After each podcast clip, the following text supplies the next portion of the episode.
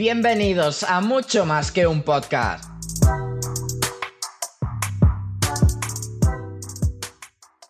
Hola, muy buenas a todos, bienvenidos a este episodio en solitario donde he decidido repasar todas las noticias de la última semana en cuanto a economía y política, que las he visto bastante interesantes y bueno, al final dar un poco de mi opinión, mi opinión personal. La primera de todas, los pensionistas protestan frente al Banco de España disfrazados de eh, la casa de papel.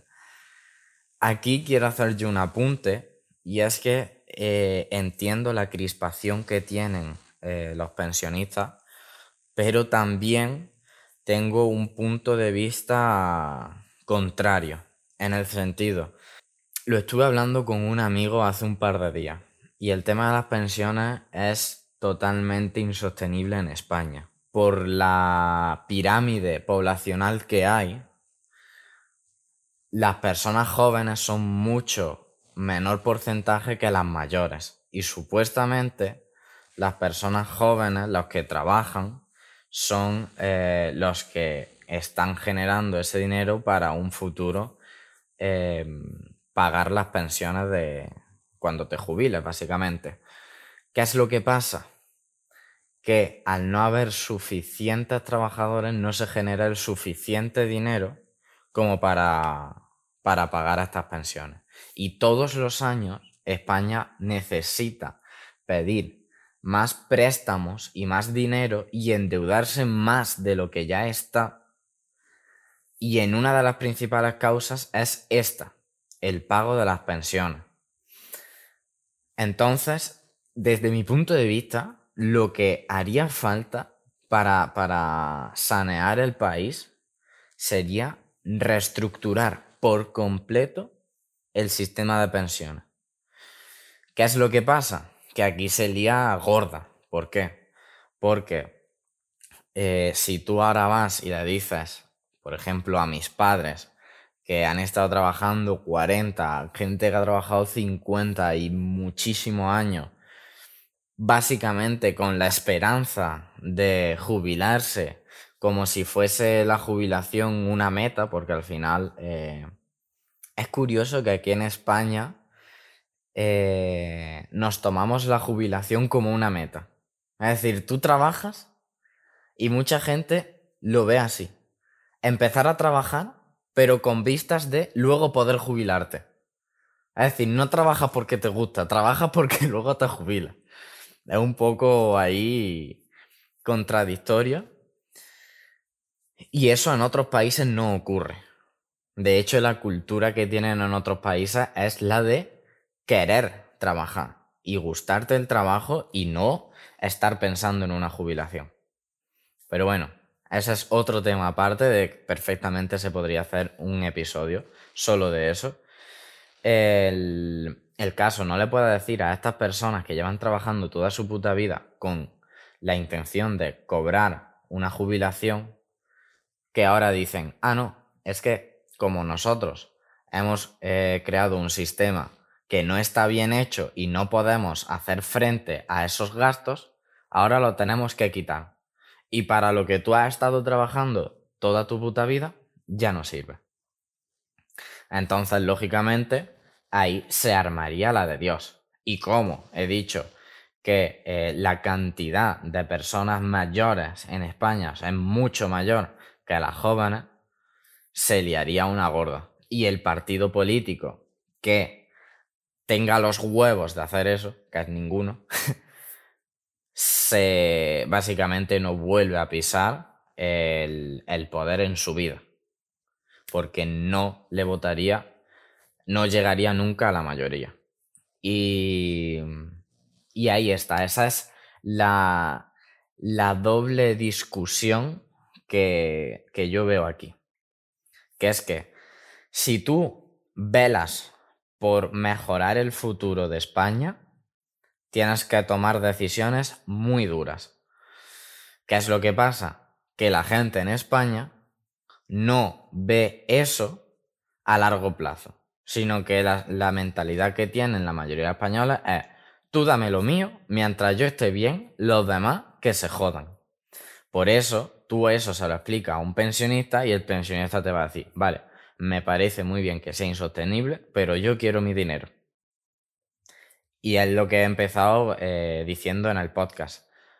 Lo comprendo, pero si se quiere avanzar en el país, se tiene que tomar estas medidas. Entonces, o se toma o España sigue peor. ¿Qué es lo que va a pasar?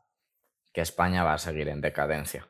Es un tema duro, por lo que te he dicho, porque se debería de cambiar de pensamiento.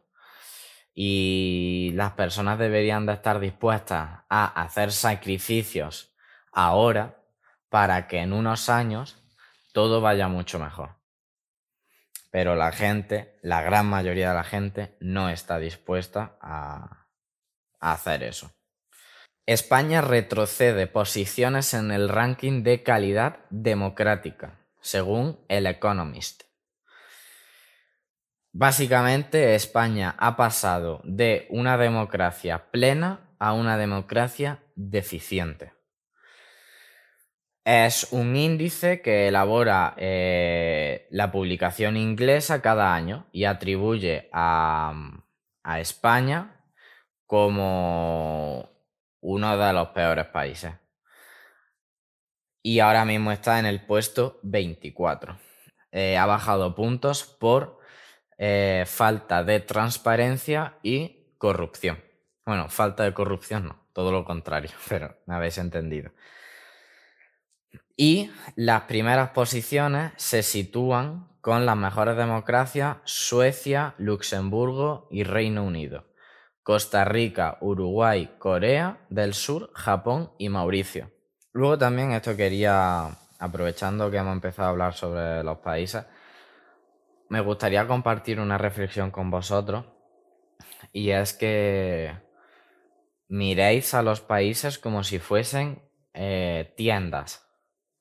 Me refiero, eh, vosotros cuando vais a una tienda o vais a un restaurante, eh, tú vas a un restaurante malo, no te gusta el servicio, no te gusta la comida o lo que te ofrecen, quizás ya que estás ahí te comes, te comes eh, eso y fuera. Que es lo que pasa, que luego no vuelves a ir y luego tampoco lo recomiendas a tus amigos.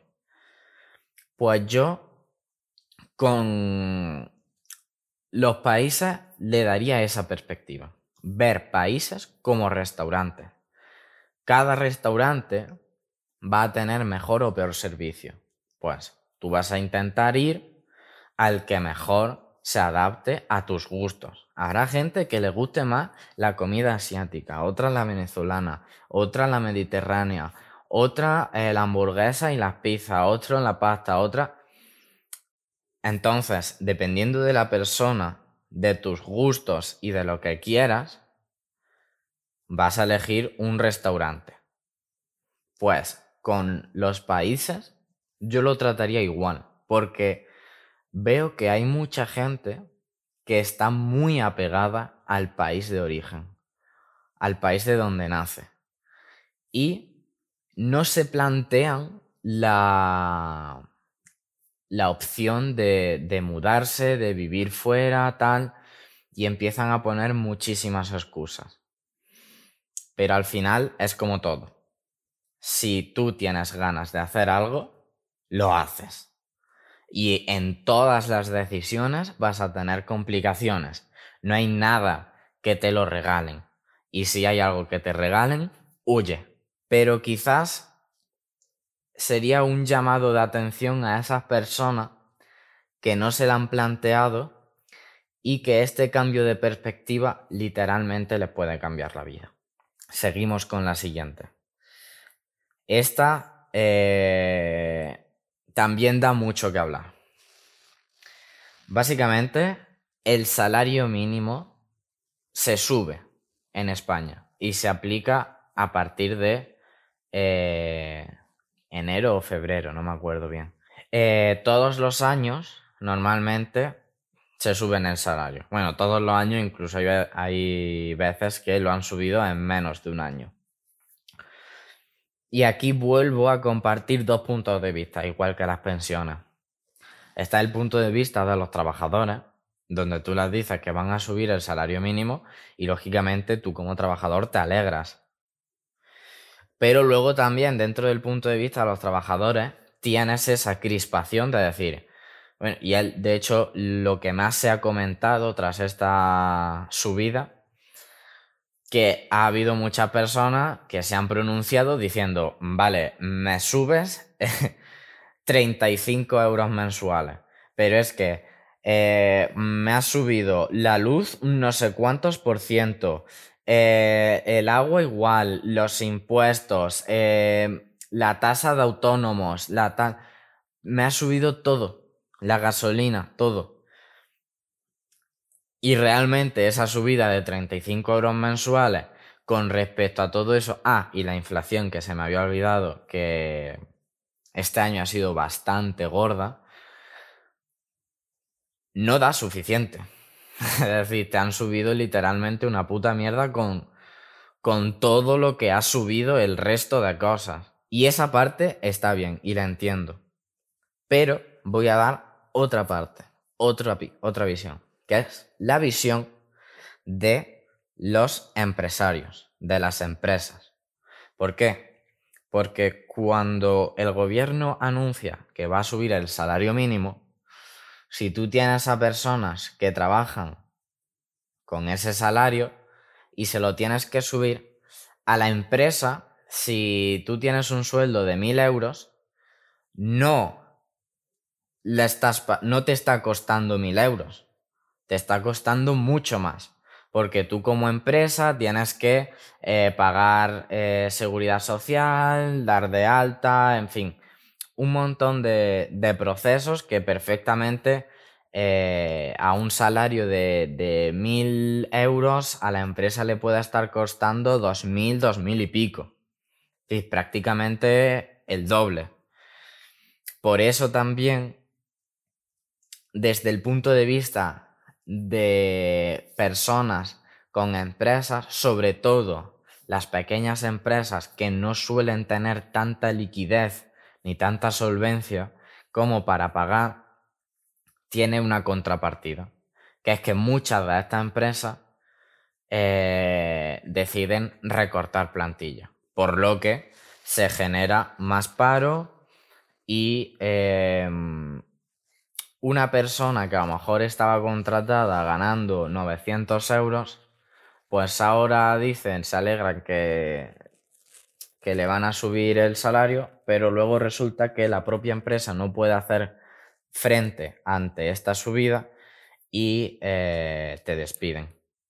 Y no simplemente eso, sino también eh, tú piensas, sobre todo ante estos temas de economía y de política, lo que yo siempre recomiendo es tener empatía, que es justo lo que he estado comentando al principio del podcast.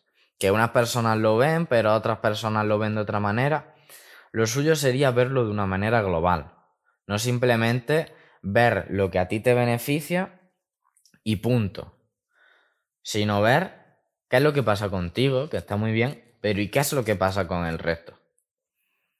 Quizás si la sociedad empezase a cuestionarse mucho más eso, cambiaría un poquito mejor el país y el mundo.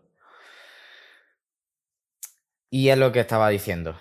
Ponte desde el punto de vista de una empresa donde eh, tú haces tus cálculos y tus gastos eh, anuales como una previsión pero luego llega el gobierno y te está subiendo impuestos, te está eh, subiendo em, las cuotas que te vale para, pagar a tu empleado, está haciendo, bueno, otras reformas de a lo mejor de días de trabajo, de em, eh, jornada laboral, en fin, te van cambiando muchísimas cosas. Y al ser un país súper inestable, desde mi punto de vista, esto sí es verdad que lo, remarco yo, desde mi opinión, es un, país muy inestable políticamente porque eh, gobierna uno, luego gobierna otro. El gobernar no significa el tomar decisiones que vayan bien para el país, sino en ideologías. De decir, pues como un partido hace esto, yo voy a estar en contra para joder. Cuando se debería de salir de, de ese ego o ese orgullo y reunirse todo y decir, vale, ¿qué es lo mejor para todos? Y a tomar por culo, ni, ni, partidos ni mierdas. Y lo que estaba comentando tú como empresario, es jodido que hagas una previsión y luego te estén andando con mm, cambiarte cada dos por tres las, las normas, por así decirlo. Pero bueno, cuanto menos interesante. Siguiente noticia. Esto no paramos, quiero ir bastante rápido. Los usuarios de Apple Pay pronto podrán utilizar función Tap to Pay del iPhone. El iPhone, según lo que he estado viendo, se implementará para el iPhone 14. Es decir, creo que no será una actualización de, software, sino que será implementado en el nuevo iPhone. Desconozco, hasta ahora mismo no, no se sabe, por lo menos lo que he indagado, si habrá una actualización para versiones anteriores. Pero con esta función Tap to Pay se podrán realizar compras en Bitcoin y otras criptomonedas en una variedad de tiendas. Aquí una noticia muy favorable a la adopción de criptomonedas y al, a la adopción masiva, básicamente. Em, lo veo una noticia bastante positiva. Al final sería un pago seguro y cada vez más personas tienen bastante capital invertido ahí, por lo que poder pagar en criptomonedas no simplemente sería una solución eh, para estas personas que tienen gran capital invertido, sino también como una manera de eh, promocionar ciertos negocios y servicios. El CEO de Apple lo que dijo textualmente es, acabamos de presentar Tap to Pay en Amazon, una excelente manera de que millones de pequeñas empresas acepten pagos sin contacto directamente desde su iPhone. Es fácil, seguro y saldrá más adelante dentro de este año. Y bueno, he dejado para el final la pregunta... Bueno, no, la pregunta no y bueno, he dejado para el final la noticia más controvertida que puede generar más eh, opiniones dispares. Y es que el Ministerio de Igualdad constará en este año 2022 con un total de 20 millones de euros solo para anunciarse en los medios de comunicación. Esta cantidad es un 30% mayor que el año pasado. Y básicamente este ministerio repartirá los fondos para prensa, radio, televisión e internet. Mi opinión frente, frente a esto. Una puta basura. plan, aquí voy a ser muy tajante. En el Ministerio de Igualdad ya de por sí, desde mi punto de vista, no sirve de nada. No sirve de absolutamente nada. Desde que está, lo único que ha hecho ha sido gastar dinero, sin efectividad alguna. No ha habido mejora. Pero al igual que con el Ministerio de Igualdad, con otros montones de ministerios que se podrían ahorrar que incrementan el gasto público, incrementan eh, la deuda e incrementan la deficiencia del país, básicamente. Y esta es otra pregunta que yo me hago. Si el gobierno tiene tanta deuda, tiene que hacer frente a tantos pagos ¿cómo cojones hacen para que todos los años el gasto en el gobierno sea muchísimo mayor? De manera lógica no tendría que ser mucho menor, no habría que hacer recortes, quizás no gastarse el dinero en iPads u ordenadores para los miembros de, del Senado, o no tendrían que eh, dejarse de mierdas y poner coches para el gobierno, e incluso, ¿por qué no utilizan transporte público? Ayudarían a la economía del país, pero no ellos se ponen unos putos coches privados que se gastan un par de milloncitos.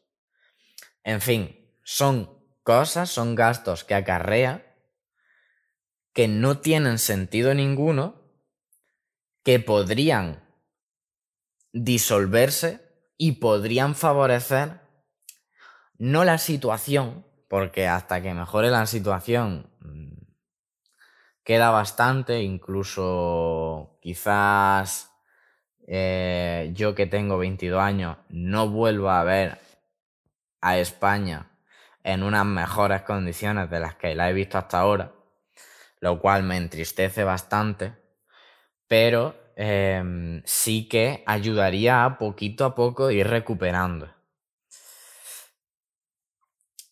Y tú lo ves desde fuera, no sé a mí tú que me estás escuchando te pasa, pero a mí me pasa que este tipo de noticias, este tipo de contabilidad, como que lo veo tan claro, es decir, joder, tú lo, lo, lo llevas a tu territorio personal. Tú tienes una deuda, imagínate, de 10.000 euros, tú ganas 1.000 euros al mes y tú no te gastas mil euros al mes. O incluso peor todavía, no te gastas 1.500 euros al mes y sigues pidiendo más préstamos todos los meses para incrementar la deuda.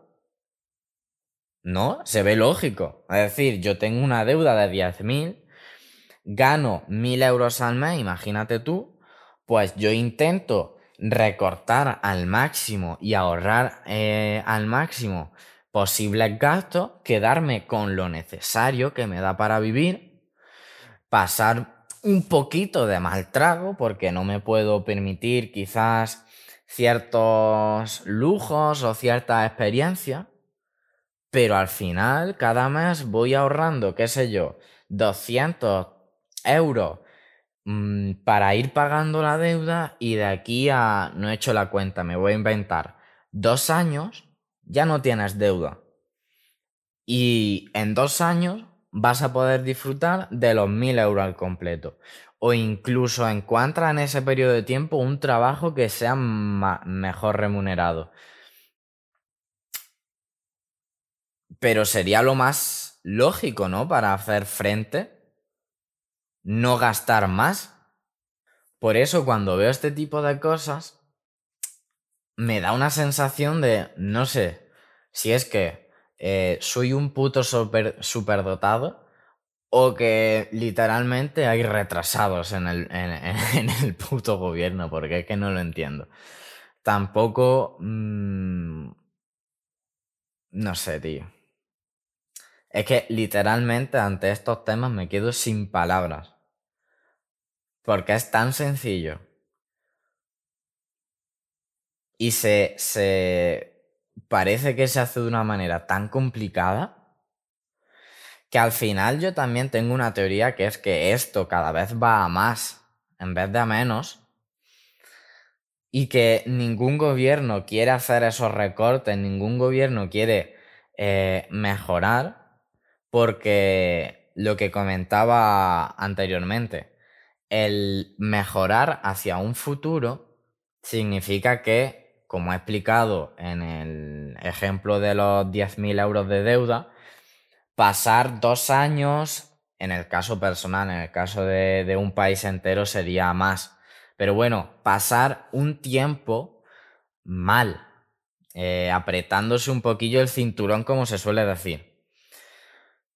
Y eso, a pesar de ser beneficioso para el futuro, las personas no son capaces de ver más allá, sino simplemente de su propio ombligo y el partido que decida contribuir a eso perdería votos, perdería apoyo y perdería el poder. Y a las próximas votaciones llegaría otro partido que haría exactamente los mismos gastos de antes, volvía a recuperar la misma situación y no mejoraría. Ese es uno de los motivos por el cual, eh, a pesar de, desde mi punto de vista, ver una solución tan sencilla como eh, evitar gastos innecesarios para mejorar la deuda, una situación tan sencilla, veo que no la hagan. Que es por eso. Porque no se lucha, no se hace una política para mejorar el país, sino que se hace una política para llegar al gobierno, estar en poder tus cuatro años y puedas repetir, pues ocho, lo que sea, en ese año de gobernanza, intentar sacar, vamos a decir sacar, por no decir robar, el máximo dinero posible y luego ya que el siguiente se apañe. Que el siguiente ya, si quiere, que solucione como yo he dejado la situación. Y por eso no avanza el país. Triste, pero cierto. No sé vosotros qué pensáis. Eh, he repasado las noticias que más me han impactado, por así decirlo, porque noticias en una semana hay muchísimas. Pero. Pero bueno, si, podéis, hacedme saber lo que vosotros opináis, eh, si estáis de acuerdo, si no, eh, sé que en ciertos puntos eh, tengo, por así decirlo, una idea quizás extremista o, muy, muy clara y, puede chocar ante, ante otros pensamientos de otras personas, pero em, al final lo que mejora como seres humanos y lo que denota que lo somos es la capacidad de respeto y raciocinio. Y entender que no simplemente está tu opinión, sino que están las de 7.700 millones de personas más en el mundo. Y cada persona piensa de manera diferente. Si no eres capaz de aceptar la opinión o la crítica de otra persona, quizás deberías de plantearte tu existencia, por lo que sea, ¿eh? Pero bueno. Eh, un saludo y nos vemos en el próximo capítulo.